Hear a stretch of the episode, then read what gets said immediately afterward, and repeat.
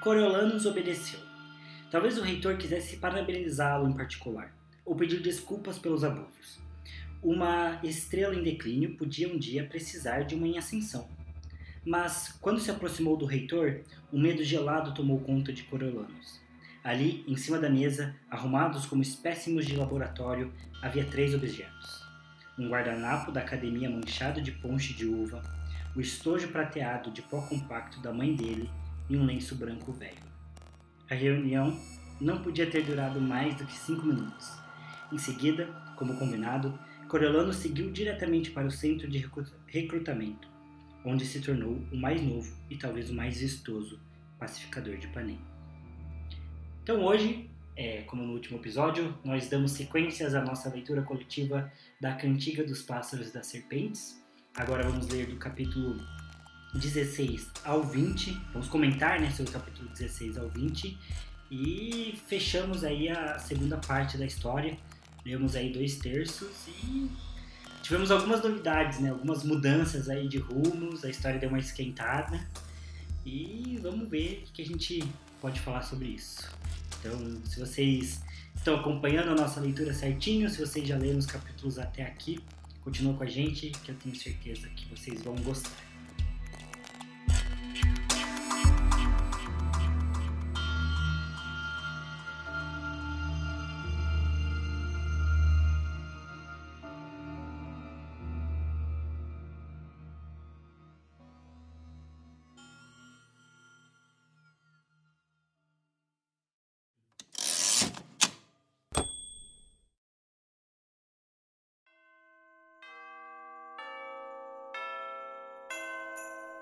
E aí galera, meu nome é Pedro Henrique. Eu sou o TH Magaldi. E estamos aqui gravando o último episódio do ano de 2020. Esse ano aí bastante turbulento devido a questões totalmente não planejadas e previstas. Nunca pensei que passaria por uma pandemia de tal nível. Caraca. Acho que, acho que ninguém imaginou uma coisa dessa. Parece ficção, né? Se você for parar pra pensar. É loucura de Parece, parece coisas de filme. Então, esse é o nosso último de 2020, mas será lançado em 2021. Então é o último que a gente está gravando nesse ano e será o primeiro que será colocado ao ar, né?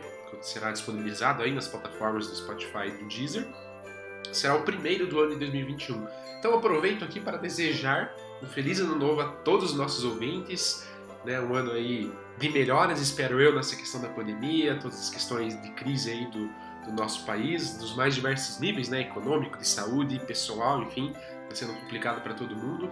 Então desejo coisas boas para todos os nossos ouvintes e, lógico, muito livrologia ah, para todo mundo, né? Só tem duas coisas que eu quero muito para 2021, né? Vacina e livrologia. É isso. Para mim, se tiver isso em 2021, já vai ser um ano espetacular. Vai ser ótimo. E aí, nesse clima de festas, né? Estamos aí. Hoje, inclusive, fazendo um aviso, né? Devido a questões de fim de ano, eu e Thiago tivemos que mudar o nosso estúdio de gravação, né?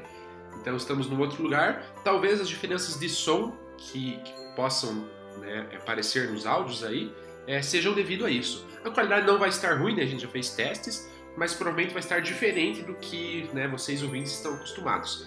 Então não é porque não vai ser para sempre assim, é só uma, uma situação bem pontual que a gente teve que mudar um pouco por questões de logística de fim de ano. E já aproveitando que a gente está nessa questão de fim de ano, queria saber do Thiago, uma coisa que eu nem perguntei para ele, mas como foi o Natal dele? Como foi a ceia? O que, que ele comeu na ceia? Como é que, como é que foi esse fim de ano aí? Ai, Natal é uma alegria, né? É, não senti firmeza. Cara, eu, eu assisti recentemente aquele filme do, do Leandro Hassum, que é Tudo Bem até o Natal. É bom, inclusive? Ah, eu gostei, assim, ele parece bastante clique. Mas ele tem. É um filme tranquilo, assim, tipo, bem família, não tem humor escrachado, nem humor cafona demais, é no ponto assim, bem clique mesmo. Mas eu acho legal porque ele, ele representa bem os natais brasileiros e eu me identifico muito com o personagem principal que não gosta muito do Natal nos nossos moldes aqui. Eu tenho muita raiva do Natal. Porque eu sou uma pessoa que odeia o calor. Eu detesto calor, moro em Curitiba, que é uma cidade que tem bons invernos, né, bons outonos e bons verões também, né? Então, daí quando eu tô na época do verão eu fico desgostoso, porque eu prefiro frio. Hoje, inclusive, tá calor, Tá hein? quente, né? É, para algumas pessoas aí do, do Rio de Janeiro, Cachoeira do Macaco, é, que são nossos ouvintes, deve estar tá bem mais, mais quente, né? Nem se compara. Mas Putz, Natal eu fico vendo aqueles vídeos, filmes, série, desenho de Papai Noel e neve, roupa, roupa pesada, me dá um ódio no coração profundo, porque. Que clima de Natal, hein? É, porque aqui não tem nada a ver. Aqui Natal é estresse, é calor. E esse ano teve a pandemia, né? Então, é, a família da minha mãe, né, que, que geralmente é, passo mais natais com eles, não fizeram Natal, porque é uma família muito grande e por conta daí da minha avó, não, tivemos a festa de Natal é, para poupar, né, do Covid. E aí eu fiz, passei Natal com a família do meu pai, que é, foi um Natal menor também, né, muita gente da família não foi. É, foram pessoas mais, foi, mais recluso ali, com umas 10, 12 pessoas no Natal, então tranquilo também. E aí passei Natal na casa da minha namorada, então, restinho da noite ali do, do dia 24. Passei com ela, com a família dela ali da casa dela, o pai e a mãe dela e os irmãos. Tudo tranquilo também, bom, tive duas senhas, comi, me esbaldei. É, mas foi isso, assim, Natal. Depois, eu adorava o Natal quando era criança, assim, tenho memórias ótimas. Inclusive, é, tenho uma memória de, de um Natal ali de 2004, 2005, que eu é, tava com os meus primos em casa, e eu morava com a minha avó, e os meus primos dormiram lá na casa da minha avó. E, e, da noite que a gente dormiu até o dia seguinte inteiro, foi o dia 25, a gente ficou o dia inteiro brincando de Harry Potter. Fingindo que a gente tava em Hogwarts. Ah, isso daí, é legal. Daí a gente tomava café, fingindo que tava no salão lá principal, fingia que tava nas aulas. Cara, que Natal maravilhoso. Pra mim, isso é magia do Natal. E magia de Harry Potter também. Mas aí você vai crescendo, vai ganhando menos presente. É, vai ficando só com meia, é, isso se ganha. Descobre que o Papai Noel é aquele seu tio, o primo. Alcola. aí já era, né? Então, então essa foi minha experiência aí natalina. Mas enfim, agora vamos preparar aí pra, pra experiência de, de, de, ano novo aí, de Réveillon. Mas você, Pedro, aí, conte como foi sua noite de Natal. Você, seus, seus pais gostam de fazer faxina de Natal também uma alegria. Pois é, teve ali, dia 23, eu acho, a faxina de Natal, né? Tive que lavar carro e tudo, mas tudo bem. Mas a noite foi legal também, a gente também não, não se reuniu. Né? Geralmente ele vai, especialmente na, na, família da minha mãe, né? Então, os pais da minha mãe, a gente passa com eles. Mas dessa vez, por conta da pandemia, passamos só nós em casa, né? A gente é né, em casa ali, é, é agora morando, né? Só três pessoas, eu e meus pais.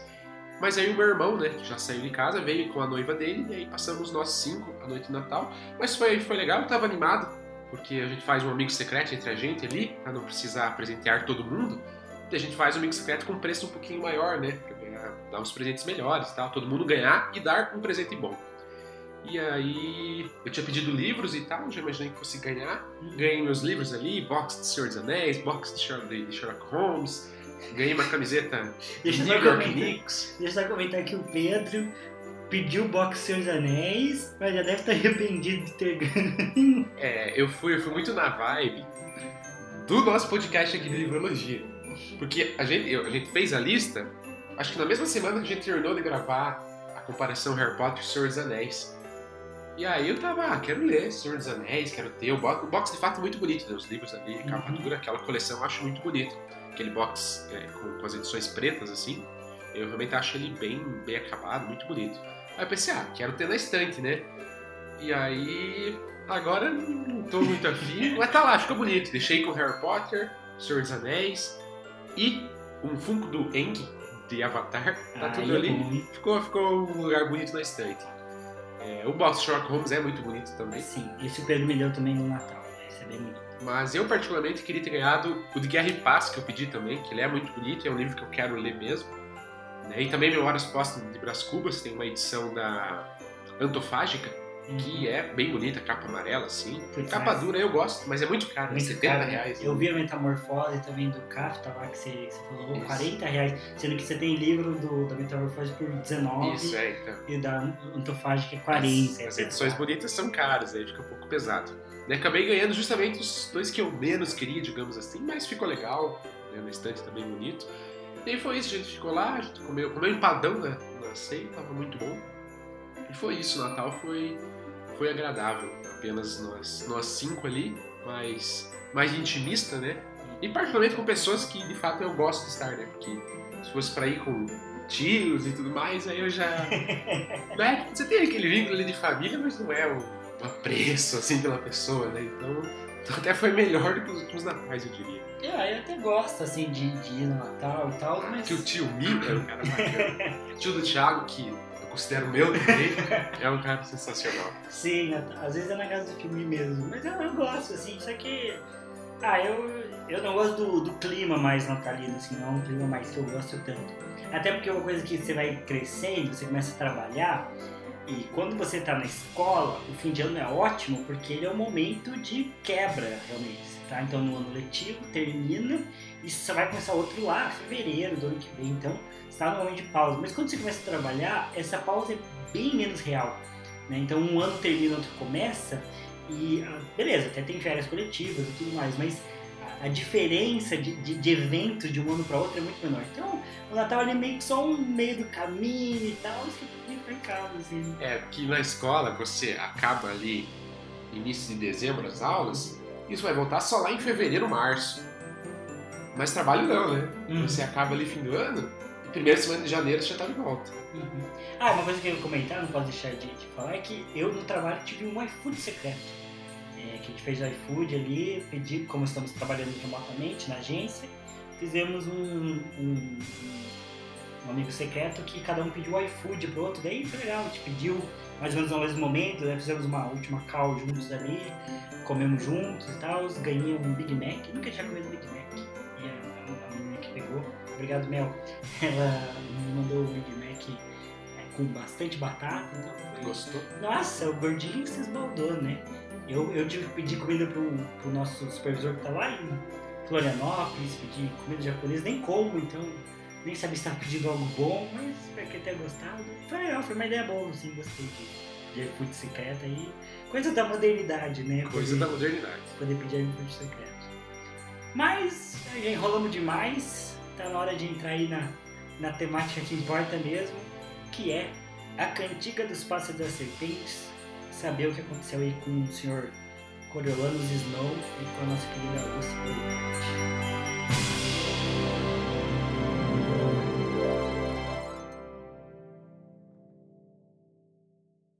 Tá legal. Então a gente terminou ali o último episódio é, no capítulo 15, no final do capítulo 15, que o Snow tá tentando tirar os Sejanos da arena. É, e eles conseguem, o Sejano só quer sair se tiver o corpo do Marcos juntos e tudo mais. Aí eles vão tentar carregar o corpo do Marcos eles são atacados. E beleza, daí a gente descobre. Uma, série de eventos vai acontecer e acho que nesse, nesse bloco aí de história é, vai ser realmente a, os jogos se desenrolando né, com mais intensidade. Né? É a parte principal ali dos Jogos Vorazes, que é bem curta, né? Acho que de todos os livros é com certeza a descrição mais curta dos jogos em si. É, e a gente vai ter ali uma série de, de mortes, né? Sendo uma das primeiras justamente o Snow matando esse, esse, esse tributo aí que ataca ele. Ele vai ser atacado por outros tributos, vai conseguir sair com os Sejanos. É, os Sejanos vai ficar né, nos próximos capítulos é, em casa, né, não vai mais aparecer né, no decorrer da história. Ah, não, tem outro evento importante que o, o pai dos Sejanos vai oferecer uma bolsa, né? Isso. É, tipo, meio que tá pra tentar abafar o caso, né? O pai dos Sejanos tenta oferecer uma bolsa ali, um prêmio Plint, é, pro ganhador ali de, do, do, dos jogos e tal. É, enfim, né?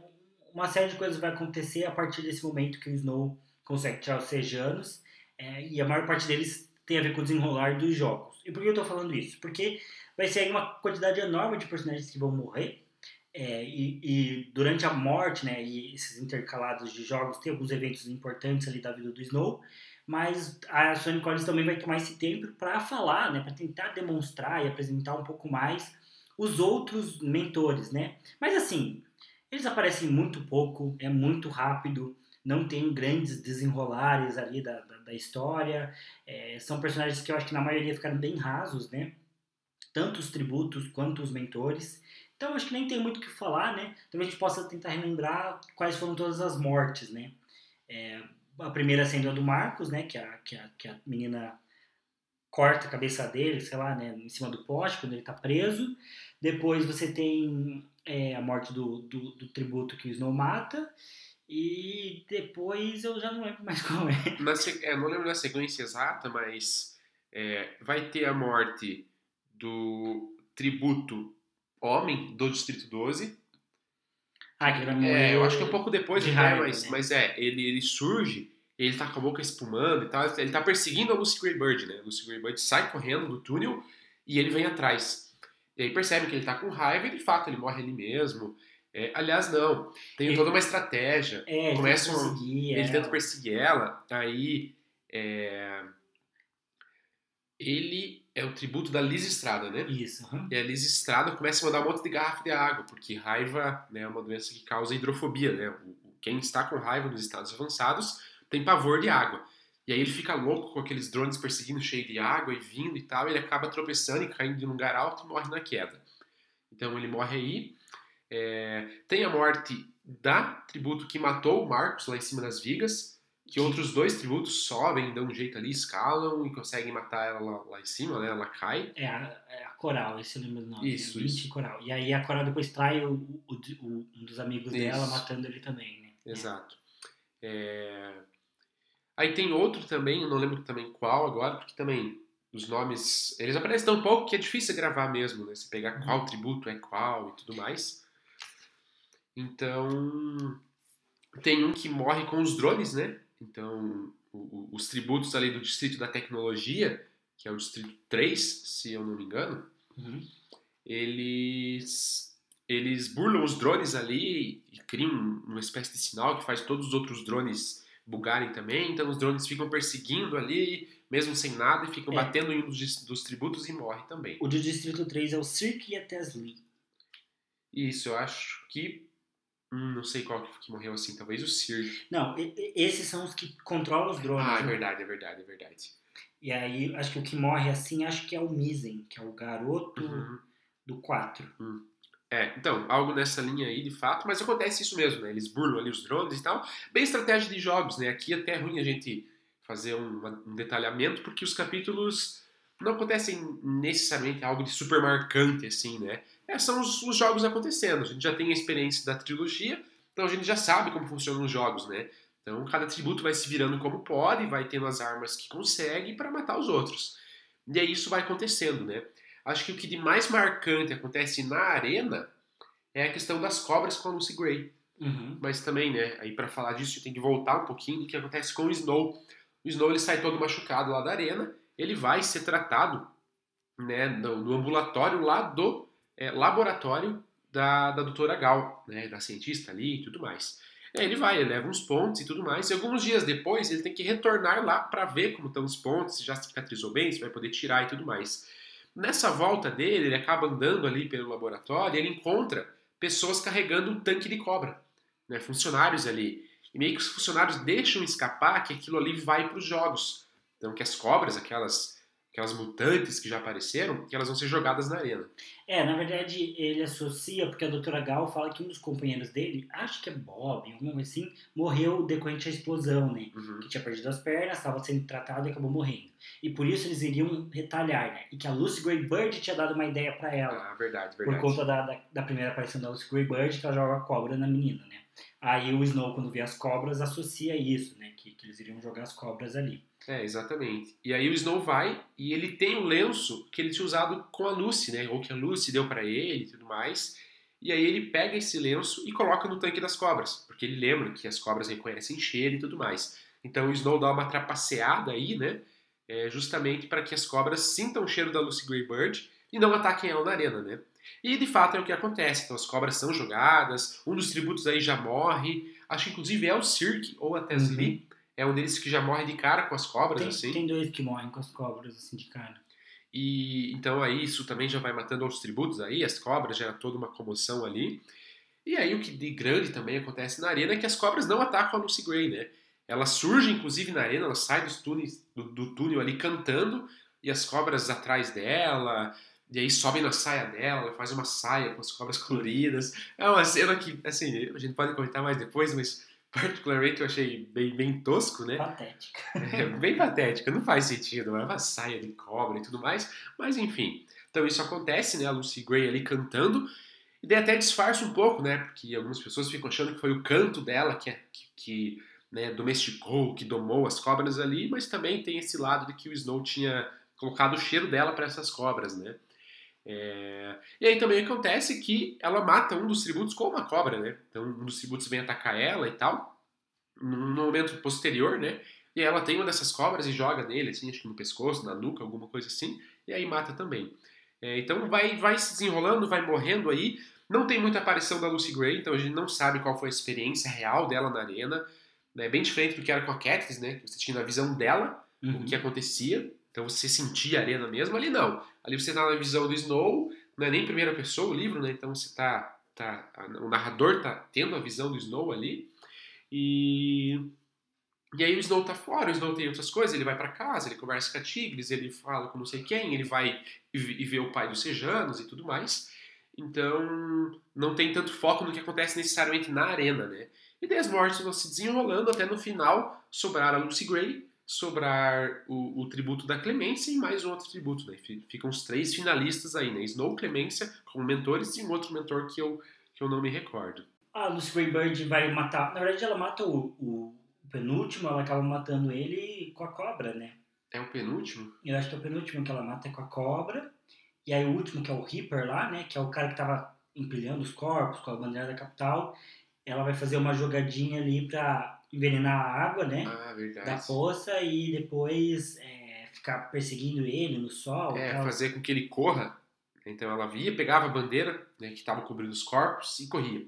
Aí ele ia, recuperava e trazia de volta, né? Porque ele estava meio louco, pilhado com essas questões dos corpos ali. Aí isso deu sede nele, ele tinha uma poça de água enorme, ele foi e tomou tudo e tinha veneno de rato nessa cobra. É. Nessa cobra não, nessa água.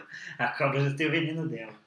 É, mas enfim, e aí além dessas questões nas arenas, né, a gente vai ter, acho que dois, alguns, dois ou três ali momentos importantes fora, né, o Pedro já comentou, né, que o, que o Snow vai encontrar o, o pai dos Sejanos, né, é, e vai conversar com ele, o Snow é, e por que, ele vai conversar, né? Porque a Tigres mostra finalmente pro Snow que rolou aquele imposto que já tinha sido comentado sobre a casa, né? Então já faz o Snow pensar em como que ele pode manter a casa e tal.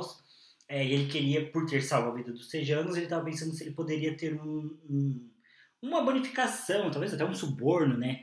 Por parte ali do, do pai dos Sejanos, e aí e ele vai atrás disso não dá certo, é uma conversa curiosa que ele tem, né? É, o pai Silianos fica perguntando sobre a mãe do Snow, se é. ele era parecido com a mãe ou se não era. Que é, porque aparentemente não gostava muito do pai, mas tinha uma relação boa com a mãe, é confuso.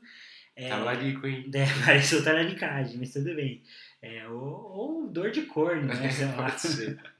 mas aí teve essa conversa, enfim. E, e daí também tem essa questão do imposto. E o que mais que tem de importante que eu esqueci? Acho que é isso. É, de fora da arena, acho que é isso. Ah, tem conversa com a doutora Gal lá, mas. É, a doutora Gal pede pro Snow escrever uma, um texto sobre caos, né? Sobre o que, que era o caos e o que acontecia sem, sem o Estado, né? É, sobre contrato social e tudo mais. Então, e aí que tá. Aí já foi contra a anarquia, hein? É, mas aí que tá, né? A história vai, vai, vai, vai balançar bastante, né? Entre temas, de novo, como a gente tá falando, entre temas mais maduros e temas bobos, né? Entre é, entre falar sobre contrato social e papel do Estado na sociedade e falar sobre a Lucy Greybird com uma série de cobras. Então é, é difícil. No final das contas, a Lucy Greybird ganha os jogos, né, com as doações, com todo, tudo que o Snow fez, mas principalmente com as trapaças do Snow, né? É. Tem pelo menos três trapaças aí do Snow é, na história, o que é, que é complicado. Ela ganha, todo mundo fica feliz, o Snow consegue fazer as pazes com a Clemência lá, né, que era um ponto que eles estavam brigados desde o incidente justamente com as cobras. É, mas no final, quando o Snow está na sua comemoração, ele é chamado pelo, pelo reitor. E aí acontece esse trecho que eu li para vocês no começo, né? Que o reitor mostra os itens que o Snow usou para trapacear e o Snow sai da reunião, que dura menos de cinco minutos, como o novo pacificador de Panem. E acaba aí essa parte. Então, assim, já dando minha opinião direta aqui, é, como eu falei, a história ela vai alternar, já tem feito isso desde o início, né? Primeiro, entre essas cenas que eu não consigo entender, que são muito repetitivas, né? É, vou dar um exemplo meio abstrato aqui e tal, mas eu acompanho muito o canal do Zangado. E o Zangado faz sagas das, das igual a gente está fazendo aqui, né? O Zangado também faz copiando aqui. o Zangado faz sagas, né? Fala sobre as sagas de jogos e tudo mais. E ele fala sobre a saga de Resident Evil. E ele batiza os primeiros jogos de Resident Evil de sistema de leva e trás. Por quê? Porque nos primeiros jogos de Resident Evil, o personagem, você ficava dentro de um ambiente, tipo uma mansão lá, assombrada, e você tem que ficar indo e vindo dentro do mesmo cenário várias vezes, porque o seu, é, seu estoque ali, de itens é limitado. Então você precisa ficar buscando o item K para colocar na chave de lá e ficar indo e vindo o tempo todo. Então é um, é um grande jogo de puzzles em que você tem um número limitado de, de itens que você pode carregar e você tem que ficar abrindo portas e entrando em lugares, resolvendo puzzles, e você volta e meio precisa de novos itens que você já tem, mas que você deixou guardado em uma outra sala. Então você tem que ficar indo e vindo, realmente trazendo itens. E cara, para mim essa história tem esse mesmo sistema. Só que isso funciona para um jogo de survival horror que inclusive foi feito em 1996. Nem é mais um sistema que se usa hoje, apesar de eu gostar. Mas para livro não faz sentido. Você, cara, quantos capítulos tem do Snow indo e vindo, é, na academia, daí tem uma conversa, um trecho de uma conversa, daí ele volta para casa, ele vai. Para, pensa quantas cenas tem do Snow indo para casa, academia, laboratório da doutora Gal, casa, academia, da Sim, Essa conversa com a doutora Gal, tiveram várias, entre ela e o Snow, sempre aí com uma, uma tentativa de parecer profunda, é, mas que na verdade não são tanto, enfim. É, e é complicado, porque muitas cenas que você. Tipo, sabe, todas as vezes que eu vou conversar com o Pedro, a gente se confunde sobre a história, né? toda vez que a gente vai falar sobre, sobre os capítulos, a gente, a gente se confunde se uma cena foi em tal capítulo ou outro, porque são cenas iguais. É o Snow indo até o laboratório da Doutora Gal. Só que no mesmo, no mesmo bloco de capítulos ele vai duas, três vezes, sabe? Para ter é, é, fragmentos de conversa com elas sendo que não faz sentido. Então essa estrutura é uma estrutura cansativa do livro, sabe? Uma estrutura que faz com que a história não avance, que fica uma enrolação, é bem pouco objetivo, os capítulos, é... Isso é bem complicado, né?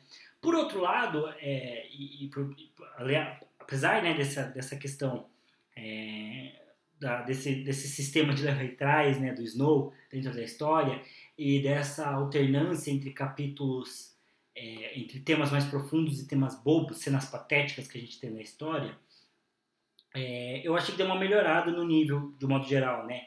É, os jogos de são interessantes, seria muito mais interessante se fosse na visão da Lucy Greybird. Sim. Seria muito, mas muito mais legal. Nossa. Eu... Poderia ser, né? O livro pode ser na visão do Snow, mas pelo menos os jogos, né? Essa parte dos jogos, essa segunda parte, Seria bem legal se mudasse o foco narrativo e fosse pra Lucy Gray dentro do arena. É, eu, se mudasse, eu acho que a gente perderia algumas partes do Snow, desse desenvolvimento do background dele. Mas podia alternar, né? Podia ter capítulo dela, dele. Sim, sim. Não teria problema, por que não, né?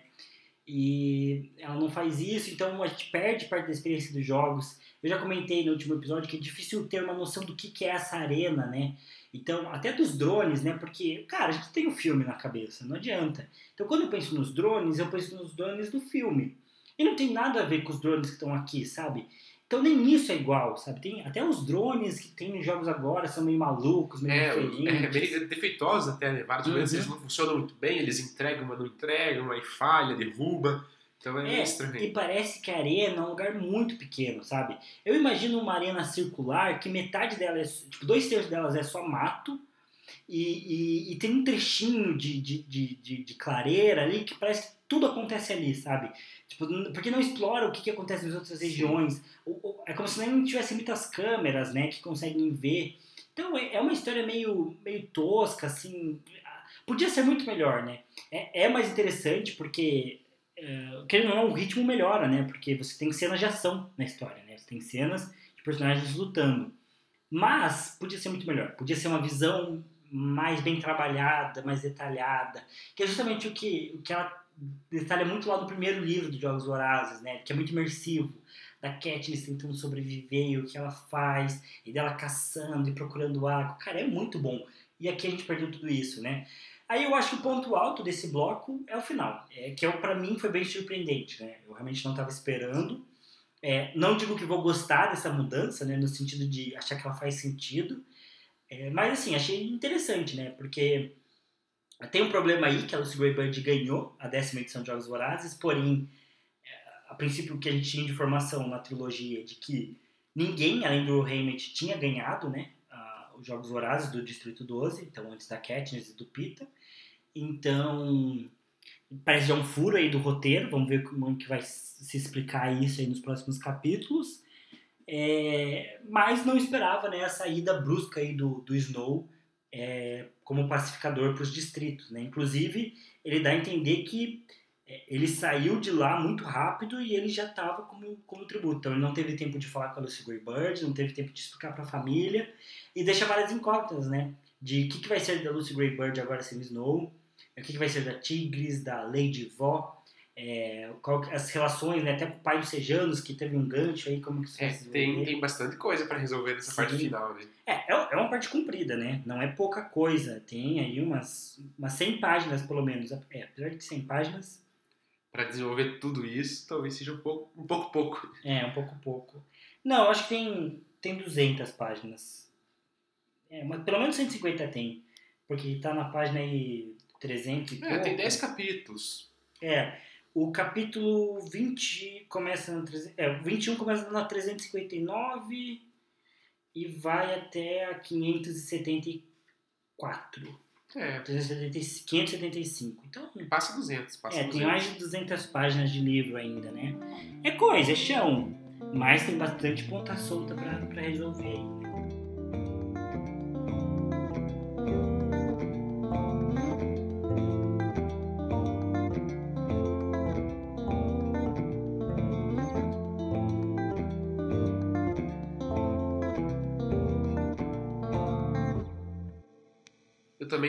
Impressões parecidas com, com a do Thiago, né? Essa questão da arena, para mim, é muito abstrata. Eu entender o que está acontecendo ali dentro.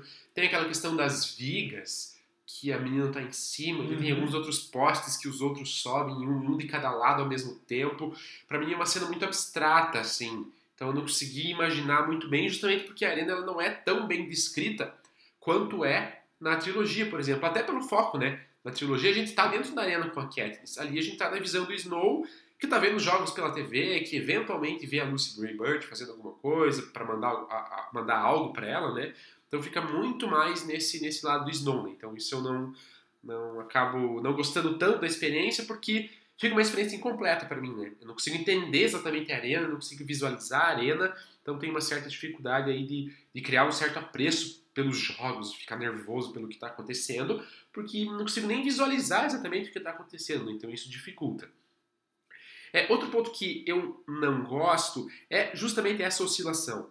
De você ter momentos bobinhos, do tipo saia de cobras da Lucy Greybird, que não faz o mínimo sentido, né? mesmo que as cobras sentissem o cheiro dela e, e, e, e não atacassem ela, mas subir na saia, fazer uma saia de cobra colorida com ela cantando, hum, hum sabe? É, é uma cena que. É bobo, né? É bobo, que não existe não existiria, não tem a menor possibilidade de existir na trilogia principal. Exatamente. É tipo, lá não acontece esse tipo de cena, sabe? É, e aqui acontece, então é um pouco estranho, mas ao mesmo tempo ela tenta pegar outros, outros momentos da história para tentar fazer mais maduro. Mas eu não gosto, eu acho que fica forçado. Tipo, é, é, essa conversa da Doutora Gal com o Snow eu achei forçadíssima. Tipo, do nada, em uma conversa rápida, né? Ela já começa a falar de Estado, de contrato social. Então tem uma profundidade política e social na, na conversa que não cabe no contexto da obra. É, sem, sem contar que ela tenta fazer assim, tipo, ah, eu te joguei lá pra te ensinar. Sim, eu, eu, achei péssimo, eu achei péssimo. Tipo, muito, ah, eu sou a, a mentora vilanesca. Tipo, ah, é uma prada. E eu sou genial, olha, é. eu coloquei você em risco para você perceber que na verdade a gente precisa do Estado, porque senão tudo fica caótico. Então me, me, me entrega uma redação sobre caos. Não, não, muito Para mim não faz sentido, sabe? É, é, é uma, uma, profundidade forçada que fica tosca. Enquanto você pega a trilogia, por exemplo, é, em nenhum momento, ou poucos momentos, que são é, é, críticas sociais, políticas explícitas, assim. Em geral, é um contexto e você, uhum. leitor, percebe aquilo porque é muito bem feito.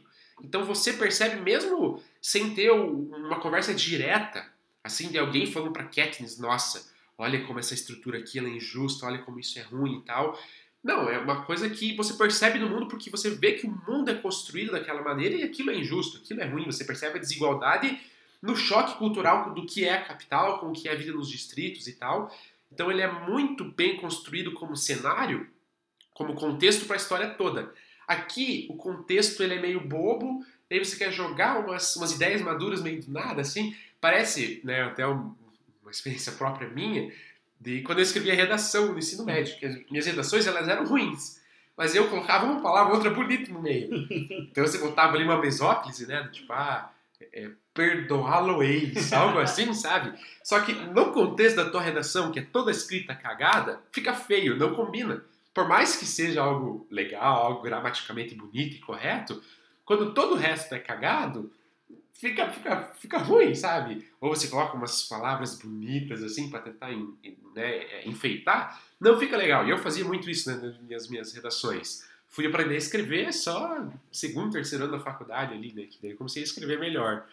É, mas até então eu escrevia mal. E daí esse livro me parece isso de que você tem um contexto meio fragmentado, meio não muito formado, assim, em alguns momentos até mais bobinho, não muito bem feito, e você quer jogar umas ideias profundas forçadas no meio. Na figura da Doutora Gauss, que, putz, pra mim, cara. E olha que eu gosto da, da, do personagem, que é aquele que é o sábio, né? Uhum. Então eu gosto do, do Dumbledore em Harry Potter, do Gandalf em Senhor dos Anéis, do Airo, né, no Avatar, né, o tio do, do, do Zuko na lenda de Aang, que são personagens que são sábios, que dão os conselhos, que falam coisas profundas. Eu gosto desse tipo de personagem, mas aqui, com a Doutora Gal, cientista louca, maquiavélica, para mim, cara, é, é, é, muito ruim. É que é, é como se você pegasse a Dolores Umbridge e colocasse no lugar de Dumbledore. Tentasse é ser o Dumbledore. É isso. Não faz sentido. É, e é ruim, é cagado demais. É, e eu acho que, enfim, é, parece que isso aqui é uma fanfic, né? Perto da trilogia original, parece que a Cantiga dos Pais da Serpente é uma fanfic. Uma fanfic um pouco melhor do que as fanfics costumam ser, mas muito inferior ao que a trilogia original é. é. Então, por essas cenas bestas, meio lúdicas, que não fazem sentido, né? A, a, a profundidade, a, ou seja, a falta de profundidade, né? Que, as, que algumas temáticas têm, é, enfim, os acontecimentos. É, até a, quando acontecem as mortes aqui, elas são, são meio bobas, né? Então, a própria morte do, do, do Reaper ali, que é envenenado pela Lucy Greybird, é uma morte sem peso, sabe? Uma cena rápida, é, que acontece ali do nada. Então, não desenvolve o personagem que ele era. Diferente nos Jogos Horários, que até você tem um desenvolvimento ali, até dos rivais, né? Então, tem aqui uma, uma ideia do, do, de quem são os carreiristas. Sim, é o Cato ali, é... uma figura principal meio do mal, assim, né? Sim, e tem toda uma ideia de quem são os carreiristas, deles perseguindo a Katniss e tal. Aquela cena, inclusive, que é a primeira vez que a Katniss mata alguém, né? Porque mata uma parceira dela, esqueci o nome. Ah, Rue? Isso, uhum. que matam ela, é uma cena pesadíssima a forma como matam ela. E daí a Katniss matando com a flechada, né? O cara que matou ela ali.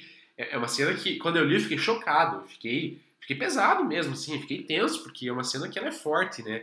Então, uma morte que você sente como leitor. E aqui, de fato, como o Thiago falou, é. não. E até os bestantes, né? Gente, acho que lá no primeiro episódio a gente comentou que a gente não gosta muito dos bestantes, né? Mesmo na trilogia.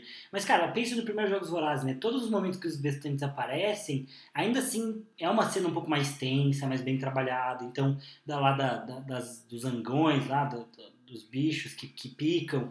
E a Katniss também mata alguém jogando, né? O, o ninho em cima, uma cena pesada. A Katniss tem alucinações, ele descreve isso. É, depois o Cato, né, que é, próprio, é morto também joga um Cato lá para os cachorros e tal, é uma cena pesada também. Então, assim, é, parece que tudo tem mais peso na trilogia, né? Parece que aqui a Suzanne Collins, ela quase parece que ela quis escrever para um público mais novo do que era da própria trilogia, né? Sendo que se você parar para pensar, se a trilogia foi lançada para alguém com 15 anos e a trilogia foi lançada 10 anos atrás, a pessoa de 15 anos tem 25 hoje, sabe? É, então, ela deveria pensar numa história para alguém com 25, né? Não para alguém com, com, com, com 10 anos, né? É, e parece que é isso que ela faz, sabe? Ela escreveu esse livro aqui para um público muito mais novo do que era o próprio público de Jogos Vorazes. E isso enfraqueceu demais a história, né? Porque não é uma história, né? Não é um universo que foi concebido para ser infantil. Para ser lúdico, né? É, tanto que no nosso mata-mata a gente comparou com a temática do Sol para Todos, Sim. que é um prêmio Pulitzer que fala de racismo e tudo mais. Porque a obra tem essa temática pesada, né? Daí você traz isso de continuação, né, de prequel, aí é, é, é estranho. A cantiga do, dos Passos da Serpente perderia para Fogo Morto e, quiçá, para aí não sobrou nenhum. para Percy Jackson, e pra Percy Jackson, talvez. Talvez fosse o... É porque, cara, as temáticas aqui existem, mas são rasas é, são um pouco discutidas, as cenas alternam. E acho que o principal ponto, os personagens são porcamente desenvolvidos. Tem basicamente o Snow. Se você parar pra pensar, a própria Lucy Greybird não é tão bem desenvolvida assim. É que perto dos outros ela se destaca. Mas ela é, é, pouco, a gente tem pouca informação, sabe? E a Suzanne Collins continua perdendo as oportunidades de trabalhar mais essa personagem. De deixar Lucy Grey ter capítulos, de, de, de, deixar o foco dos Jogos Vorazes, da criação de Jogos Vorazes e, e tratar mais das relações. E tem isso também, acho que Jogos Vorazes é uma história que fala sobre relações humanas. A nível social, mas a nível pessoal também. E aqui isso não existe, né? Aqui as relações são fracas, não são bem trabalhadas. Ah, é, é triste, assim, sabe? Então, a gente começou a ler e fazer a leitura mais empolgado, mas agora a gente já começa a perceber que os problemas que tinham no começo do livro ou, ou aumentaram ou até, tipo, sabe, persistiram cada vez mais, né? Então... É, o que a gente falou, né? Tem muita ponta solta.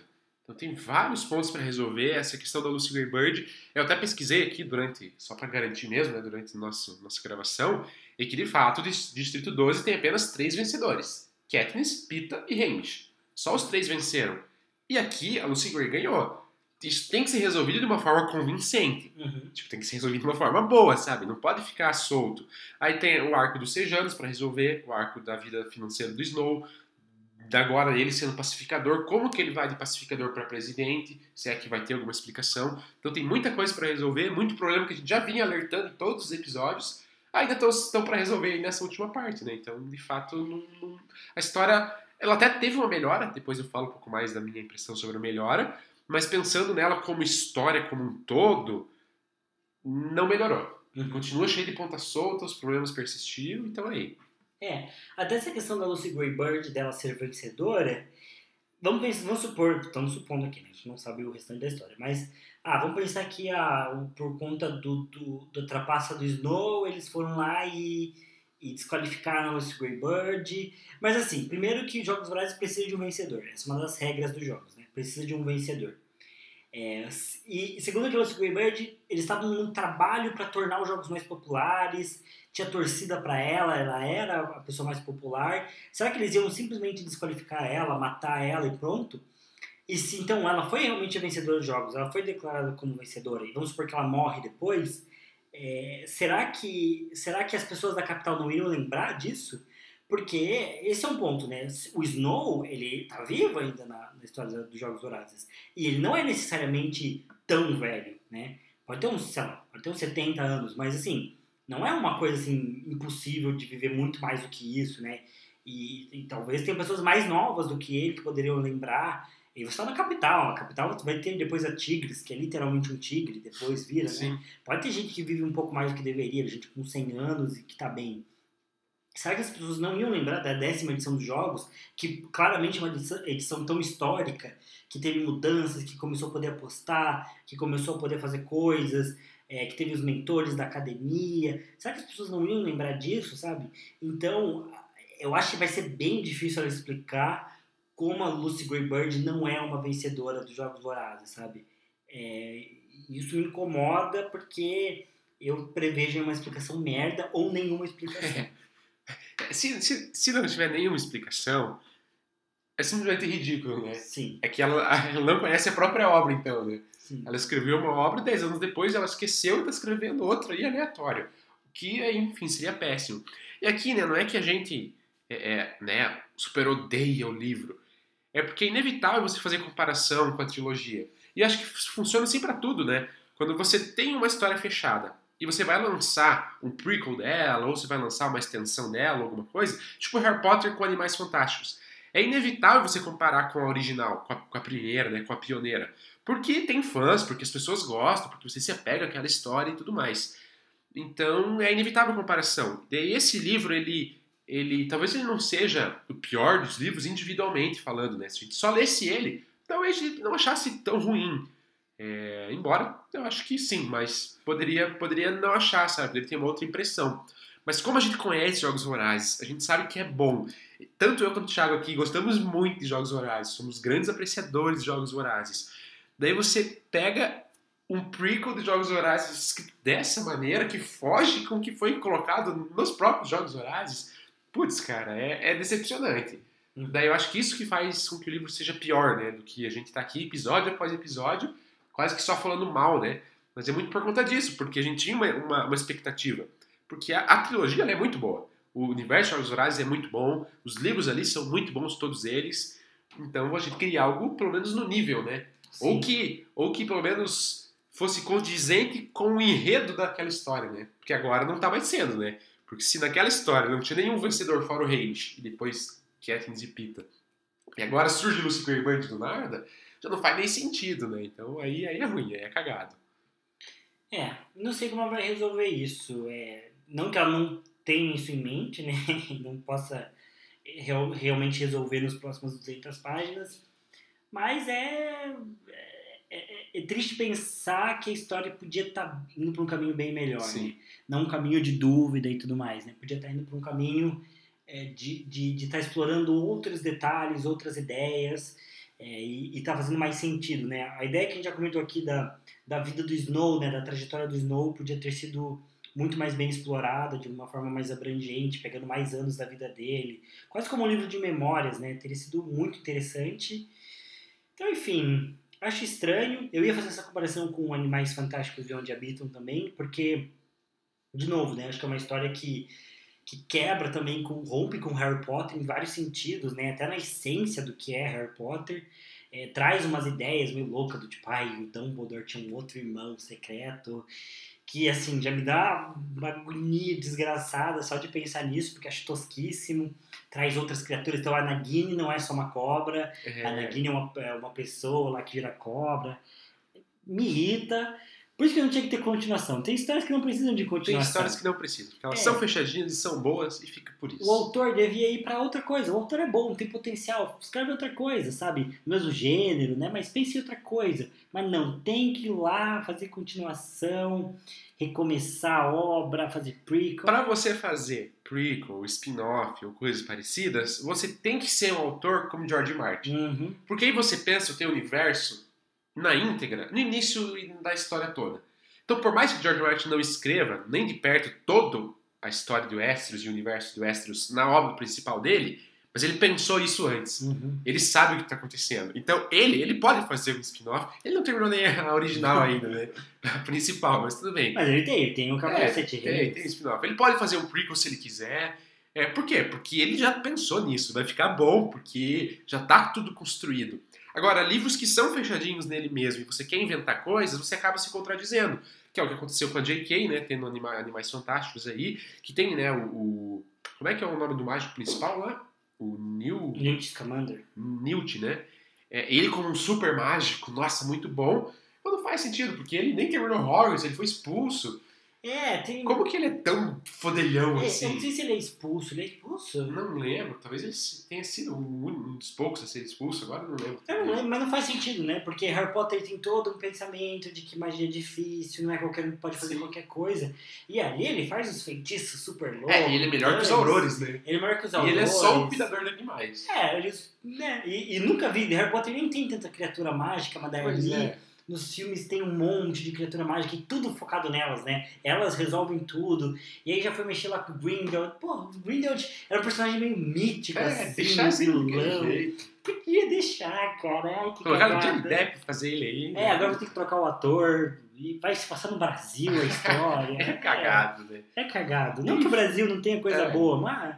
Ah, se passa no Rio de Janeiro, então pra mim é cagado. Ai, que merda. Então, ah, assim, é. eu não entendo. Eu, é dinheiro, na verdade. Sim. Só que esse é o ponto. Eu, eu, quando eu senti que a Suzane Collins ia lançar esse livro, não parecia ser algo por dinheiro. Não parecia ser algo assim, tipo, preciso de renda. Até porque foi 10 anos depois. Sim, foi bastante tempo. Pareceu um negócio assim, tipo, ah, ela tinha outras coisas para contar e quis voltar no universo. Mas, putas, não precisava. Podia ter ficado em casa tranquilinho ali, teria rendido bem, bem mais. Né? Escrito, escrito outra coisa, aplica o dinheiro, vai investir. É, né? sei lá, escreve uma biografia. É, que ia ser melhor mesmo. Ah, mas é complicado. Mas voltando, né, para alguns pontos que eu posso ressaltar aí, que pelo menos eu achei positivo, né? É, primeiro, esse final de fato foi surpreendente, né? O, o Snow como, como um pacificador, né? Isso não tinha surgido na minha cabeça. Então a Lucy Gray ganhou os jogos e o Snow não foi vangloriado, né? O Snow não foi é, é, é né, ali super aplaudido e tudo mais. Porque ele já estava surtando, né? Que ele ia ganhar o prêmio Plint, ia fazer universidade, ia ser visto como mentor, ia ficar com a garota, já estava pensando no futuro É, ele dela. estava pensando ficando com ela ali na capital, É. né?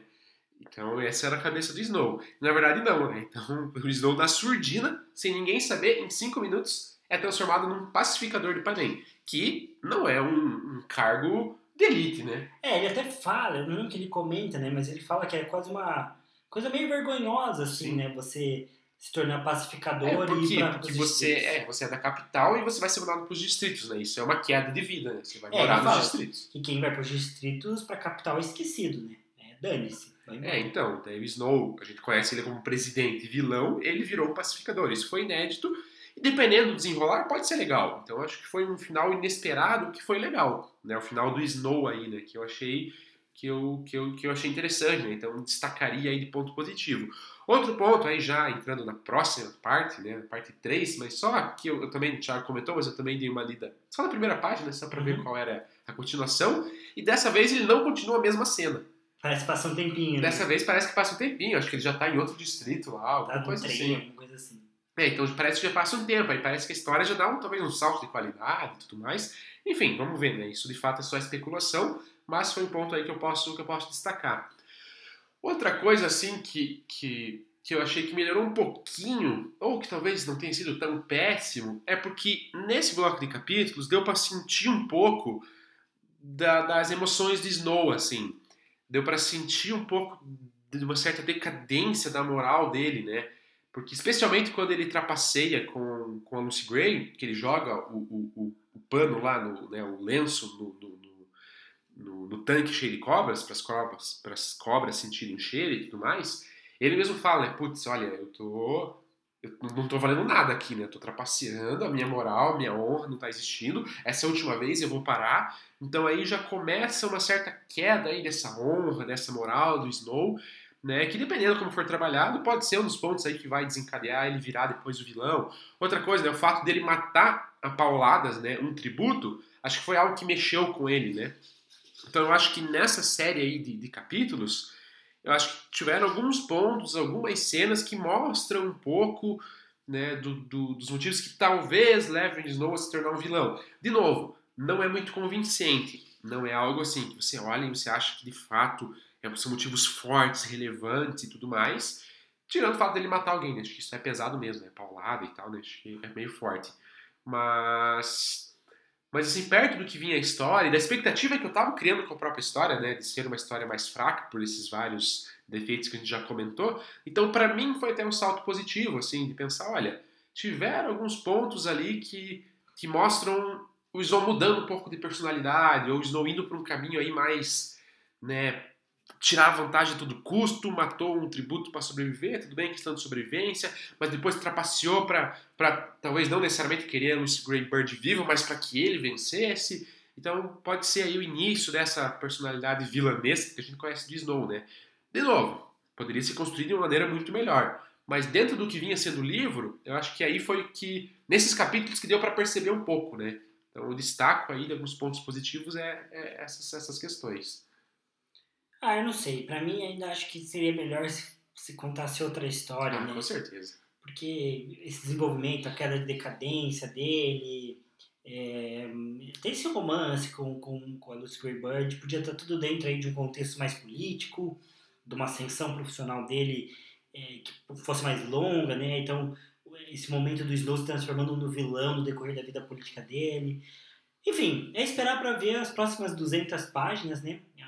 Próximos 10 capítulos aí do livro, ver o que eles vão trazer pra gente e torcer para que a história realmente se organize, resolva as pontas soltas e principalmente que a Suzanne Collins nos surpreenda aí com, com um final de qualidade aí pro Snow, pra Lucy Greybird e pra história como um todo. É, torcer para que essa terceira parte do livro salve as duas primeiras, né? Uhum. Porque as duas primeiras aí foram bem abaixo do que a gente esperava, né? Tanto que a gente criticou bastante.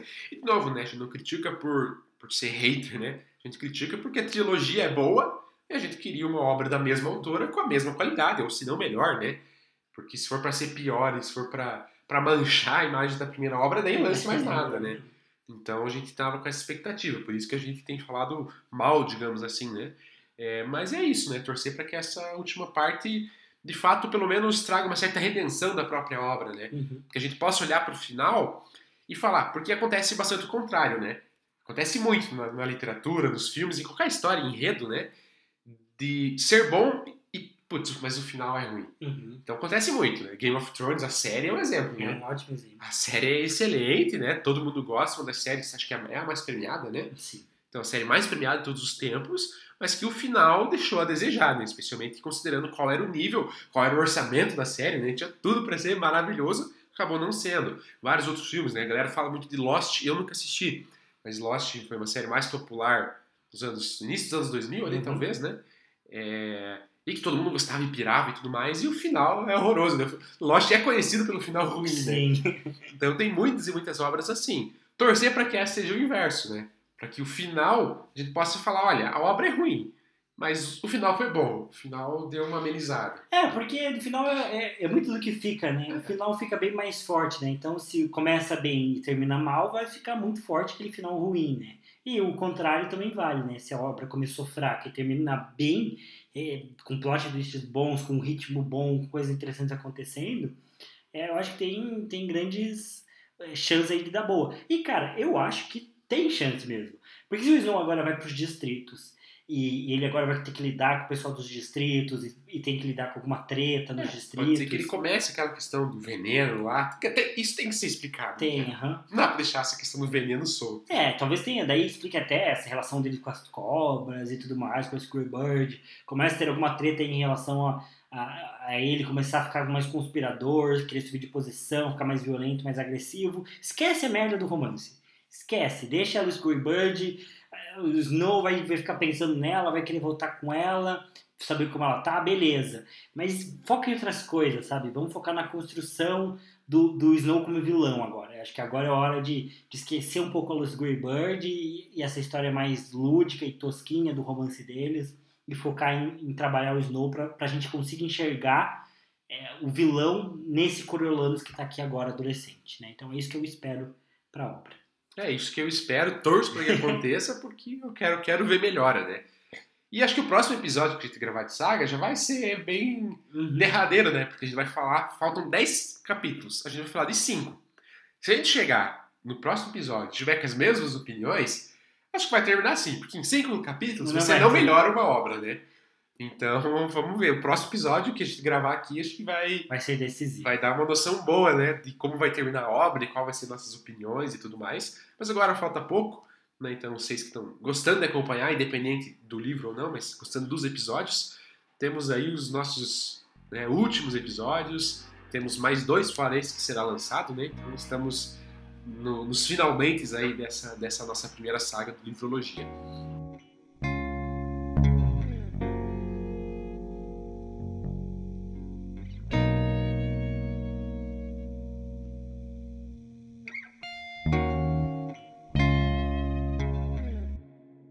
Enfim, é, então finalizamos aqui mais um episódio do Livrologia. É, espero que vocês tenham gostado. Enfim, se vocês discordam totalmente da gente, se vocês concordam, se vocês estão desiludidos com a obra também, ou sei lá, as previsões de vocês para o final, enfim, né, estamos sempre disponíveis para debater e discutir isso. É só mandar um e-mail para o é, podcastlivrologia.gmail.com. Eu também estou nas redes sociais como t, arroba t.h.magaldi. O Pedro tá como arroba pedrocotox. Exato. Então vai estar tudo na descrição. Já acho que também tem o, né, tanto o Twitter quanto o Instagram do, do Livrologia, né? Que acho que no Instagram é arroba podcast Livrologia. É, mas vou deixar também os links na descrição. Você pode encontrar a gente por lá e mandar mensagens por lá também, curtir os nossos posts. A gente também sempre avisa quando vai sair coisas novas é, através das redes sociais. E, enfim, ficam os avisos de, de sempre aí, que parte da trilha sonora foi composta pelo André Matti, a Milena Stephanie e a Tiffany Margaldi ajudam a gente a fazer as capas e as artes de divulgação. O link de todos eles também está na descrição desse episódio. E eu acho que é isso. É isso. É isso. Então aí, vamos ficar na expectativa. Agora a gente vai ter um tempo, né, para tratar de outros, outras temáticas, né, que a gente sempre faz. Então, e a gente volta com a nossa leitura coletiva é, mais pro final de janeiro, provavelmente, ali nas últimas semanas. Então, por hoje é só. Espero que vocês tenham gostado. E é isso. Até mais. Valeu. Até mais. Valeu.